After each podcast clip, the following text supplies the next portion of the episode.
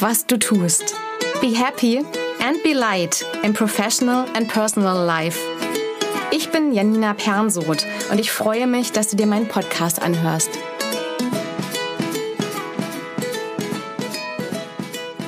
Ich habe mich für ein kleines Restaurant am Ufer entschieden. Irgendwie gefällt mir die Atmosphäre hier besser als ein paar hundert Meter weiter. Beinahe hätte ich mich da in einen Strandkorb gesetzt, dann hat es mich aber hierhin gezogen. Hier ist es wesentlich leiser und weniger trubelig. Und mit Entzücken habe ich entdeckt, dass es nicht nur Sitzplätze auf der Wiese gibt, sondern direkt dahinter auf einer Art schwimmenden Terrasse, wie auch immer der Fachausdruck dafür ist. Jetzt sitze ich ganz alleine hier, mit direktem Blick aufs Wasser, mit einer Cola vor mir und warte auf mein bestelltes Mittagessen. Da mein Freund einen Termin hat und ich nicht weiß, wie lange das dauert, weiß ich auch nicht, wie lange ich Zeit hier habe. Weit entfernen geht nicht. Ich will es aber auch nicht interpretieren in, wie lange ich warten muss. Mein erster Impuls ist es, in meinen Rucksack zu greifen, und mein Notebook rauszuholen. Endlich meine nächste Podcast-Folge entwerfen. Oder produktiv sein. Mein zweiter Impuls ist es, das Kicker-Sonderheft rauszukramen, damit ich auch ordentlich aufs EM-Tippspiel vorbereitet bin. Doch dann halte ich inne. Ich könnte doch auch einfach nur hier sitzen, aufs Wasser gucken und nichts machen, außer sitzen, atmen, gucken und manchmal an der Cola nippen. Und ich merke, wie ich mich entspanne. Für viele von uns ist Nichtstun echt nicht einfach. Und wir wissen oft auch nicht, wie das geht. Deshalb thematisiere ich das gerne auch mit meinen Kunden. Nie werde ich vergessen, dass mich ein Kunde mal gefragt hat, aber Frau Pernsoth, wie machen Sie das denn? Was machen Sie denn, wenn Sie nichts machen? Versteh mich nicht falsch. Auch für mich ist das gar nicht immer so einfach. Ich bin lebhaft, ich mag Effizienz und ich schaffe gerne einiges oder erlebe gerne viel. Und irgendwas in uns will uns auch gerne davon abhalten, von dem Nichtstun. Nach ein paar Momenten Nichtstun genießen, sagt irgendwas in mir, boah, das wäre doch echt eine gute neue Podcast-Folge. Beschreiben, wie du hier nichts tust.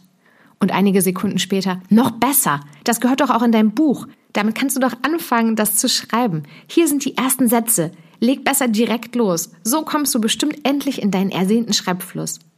Und beinahe falle ich darauf rein. Beinahe verfalle ich wieder in Betriebsamkeit.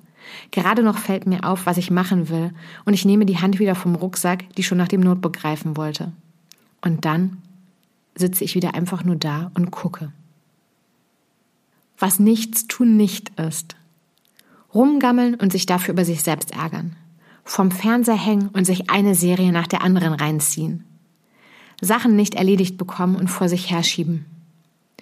Jegliche Art von Input, den wir von außen bekommen, also lesen, Hörbuch hören, Radio, Fernsehen, Netflix. Was für mich im Alltag ganz gut funktioniert, ist gehen und sonst nichts tun.